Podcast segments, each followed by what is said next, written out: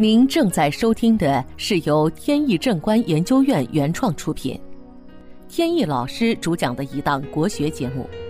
这里以真实案例的形式，摒弃晦涩难懂的书本理论，力求呈现一堂不一样的文化讲座。今天跟大家聊一个应对小人诋毁的话题。最近一位认识多年的朋友请我吃饭，在饭桌上得知了他已经是某房地产集团的高管。我认识他很多年了，刚认识时候，他只是在集团下属的物业公司担任管理工作。当时物业公司的老板是他的亲戚。对他也比较关照。当时他也是年轻气盛，做事情考虑人情世故比较少，闷头做事，也比较有魄力。这个让他得罪了不少人。同事们也知道他跟老板是亲戚，所以逐渐对他有诸多不满。这些不满积累的时间长了，就有人到集团老板那儿打小报告。说物业公司老板用的人人品不好，久而久之，集团也知道物业公司有这么个人，人品不太好。但是由于他主要精力是忙工作，在工作上没出什么纰漏，所以集团也没理由把他撵走，他就一直在这忍着。他也知道很多人对他不满，但是他学历不高，也缺乏一技之长。在物业公司，毕竟干了几年，对这摊事还比较熟，所以他也不想轻易跳槽，毕竟还没到不可收拾的地步。那段时间，有一次在饭局上，他就跟我吐了半天苦水，说自己年轻时家里人就带他去算过命，说八字一生中受小人的困扰。总有小人在边上捣乱。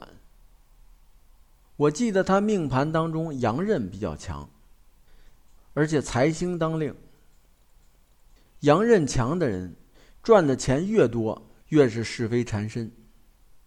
当时我开导他，有的人就是喜欢在别人背后说坏话，但是诋毁别人，真正的杀伤力并不是百分之百的，只有七成的杀伤力。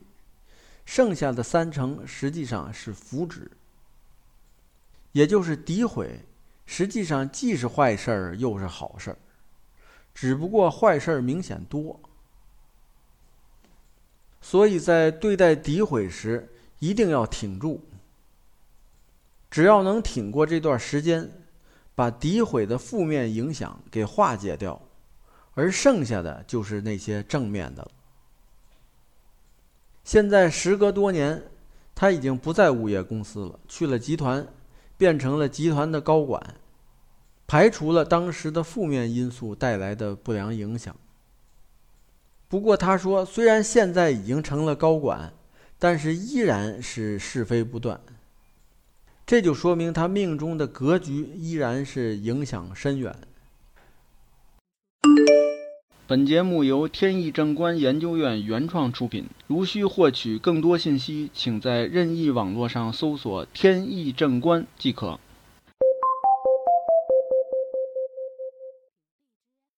通过这个案例，我们就能看出，先天的命格确实是与生俱来、无法改变的。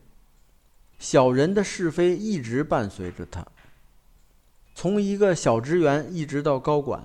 他都得跟这些小人抗衡，但是他命中的不利情况却没有对他的事业产生本质的影响。是不是说八字不准呢？其实不是。这说明先天的命格并不完全决定他一生的命运。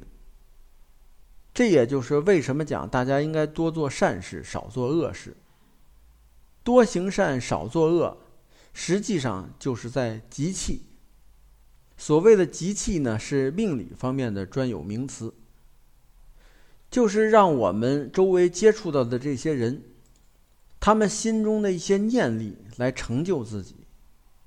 也就是把一些正面的气场集中过来，成就自己，这个就叫集气。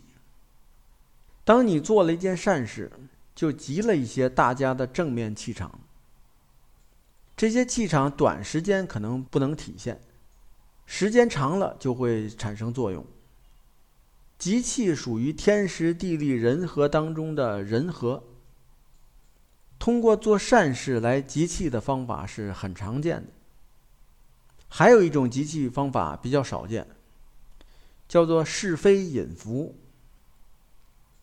就是当别人对自己进行诋毁时，尤其是背后的诋毁，它的诋毁有七成的杀伤力，剩下三成其实是福祉。这个刚才讲到了。如果把杀伤力抵消的话，剩下三成的福祉你就接收到了。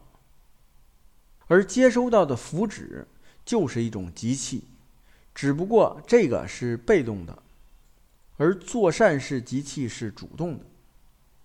被动的集气就叫做是非引福，就像经常看到的励志电视剧，像《芈月传》《甄嬛传》《花千骨》等等，都有是非引福的情节。主人公一开始受到各种诋毁，小人在边上捣乱和阻碍，都挺住了，到最后就会飞黄腾达。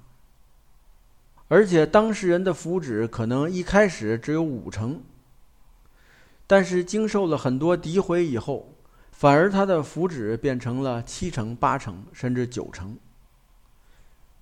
这也就说明一个道理：不要在背后诋毁别人。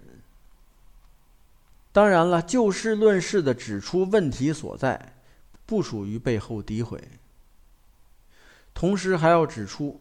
怀有不好的目的去诋毁别人，在诋毁的同时，也会把自己的元气、福气给了别人。